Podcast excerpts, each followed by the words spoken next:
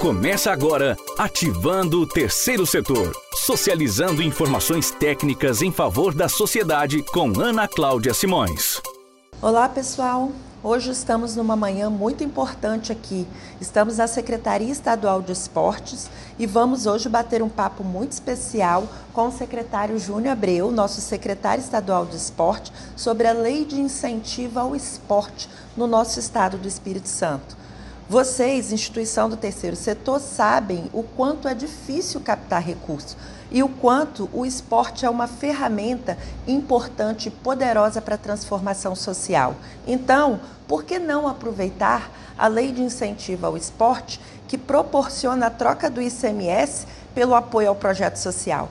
É isso que a gente veio hoje aqui bater um papo com o secretário e com o assessor técnico que vai dar aqui nossas, as dicas para melhor captação e o sucesso para todo o estado do Espírito Santo e o nosso esporte capixaba. Secretário, fala para gente um pouco da importância e da expectativa do Estado na utilização da lei de incentivo ao esporte.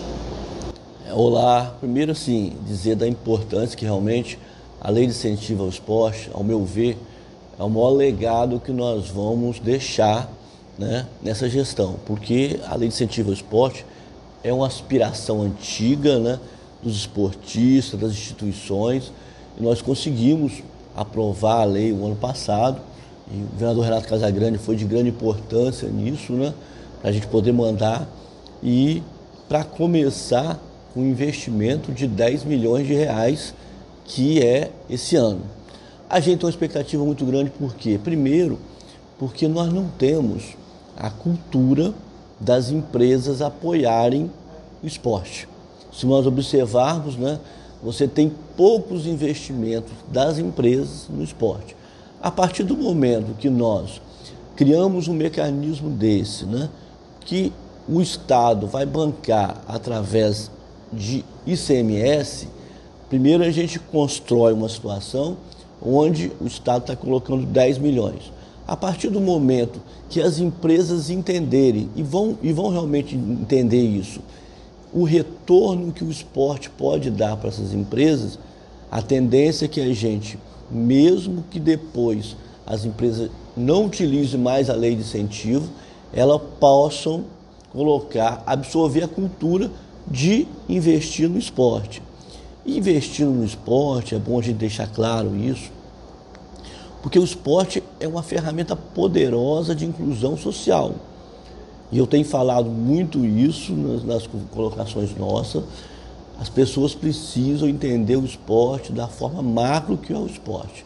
Se nós observarmos o esporte apenas individualmente, com uma brincadeira de criança, com uma obrigação que nós temos de nos exercitarmos, nós não vamos dar a devida importância que o esporte tem. E aí também é importante nós registrarmos né, que no site da Secretaria, www.cesporte.es.gov.br, tem todas as informações para que as empresas possam ter condição de apresentar os projetos. E também é importante nós colocarmos que os contadores das empresas podem também entrar em contato com a gente. Nós temos uma equipe aqui de prontidão para poder atender e sanar quaisquer dúvidas que possam acontecer. Né? Nosso assessor Fábio Regiane está aí à disposição para isso e com certeza nós vamos sanarmos as dúvidas e qualquer colocação que tiver, nós possamos contribuir aí com os projetos, fica aqui a disponibilidade da Secretaria de Estado de Esportes. Fábio, conta para o pessoal quanto já tem de projeto apresentado, aprovado, se ainda dá para ficar animado e escrever projetos no estado do Espírito Santo para nosso desenvolvimento esportivo e quais são os principais erros e problemas que vocês identificam aqui e as dicas para os nossos proponentes aí terem êxito na captação de recursos. Vamos lá, bom dia. É, hoje nós temos é, aprovados para captação, nós já temos 26 projetos, né? E a questão dos valores, eu, eu falo, eu sempre para as pessoas que têm ligado que uma das grandes perguntas é ainda tem dinheiro disponível, ainda como que está a captação, é, é, o que eu falo com, com todos. Pode entrar com um projeto, que ainda tem dinheiro. É, o, o, o, a captação é, é que está fazendo a diferença na realização dos projetos, no valor total que está liberado ou não. É, em número de valores, lógico que o quantitativo ele está bem grande, está em torno de 8, 9 milhões. Porém, captado não. Então a gente aqui trabalha com a realidade. Então, quanto, quando chegar o valor captado pel, pelas instituições é, próximo a, a, aos 10 milhões que são liberados para este ano de 2022, aí a gente já vai começar a pedir para que as entidades acelerem com a entrada dos seus projetos. Um dos grandes erros que é cometido e que eu tenho visto é, primeiro, a demora do pessoal em estar tá entrando com os projetos, né? Que quanto mais cedo, nós já, já estamos já no mês 8, já terminando o mês 8, nós temos aí praticamente três meses para acabar o ano, né? E aí, quanto mais se demora, mais fica difícil você captar verba ainda deste ano para 2022. Lembrando que o, o depósito da empresa para a entidade ele é apenas uma vez, é anual, né? Então, quanto mais demorar, vai perder. Às vezes você perde o depósito daquela empresa de patrocínio, né? De você da, da empresa estar tá acreditando no seu projeto e colocando a marca no ano de 2022. E o outro grande, grande é, erro que eu vejo é que estão majorando demais os projetos. Então, vou dar um exemplo simples. Se você coloca, é, cada, cada entidade pode até entrar com dois projetos de até um milhão. Então, se você coloca um projeto de um milhão de reais, tá lá, tanto, tanto na portaria quanto no decreto, dizendo que você tem que atingir, para iniciar seu projeto, 25%. Então, se você coloca um projeto de um milhão, o mínimo para você iniciar seu projeto são 250 mil. E, e para quem faz captação sabe que não é fácil captar valores, principalmente em ICMS.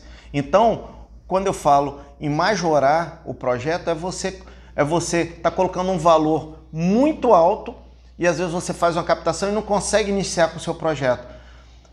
E, é, procurar um valor que seja real ao que a gente, ao que você precisa, é, com a consulta em vários estados, com a pesquisa de outras leis, para a gente tentar buscar uma melhor, uma melhor fórmula para dentro do estado do Espírito Santo, porque cada estado tem sua especificidade. É, o que a gente quis, junto com a Secretaria de Fazenda, que é a grande parceira da Secretaria de Esporte, é que tanto as entidades quanto os empresários tivessem uma facilidade na obtenção da, do, do, recurso e da execução de seus projetos. Então, é, uma das coisas que foi muito discutida nas reuniões entre o secretário de, de esporte e o secretário de fazenda era a questão burocrática.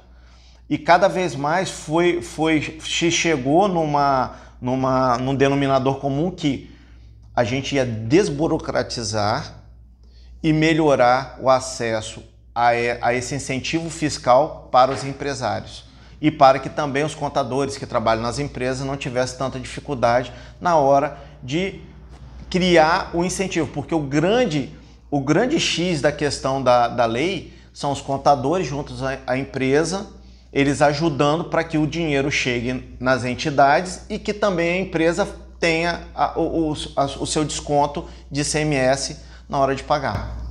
Muito obrigada, Fábio. Assim, a gente pode ter a certeza do cuidado do Estado do Espírito Santo com o esporte capixaba. Obrigada pela participação e parabéns pelo trabalho. Obrigado.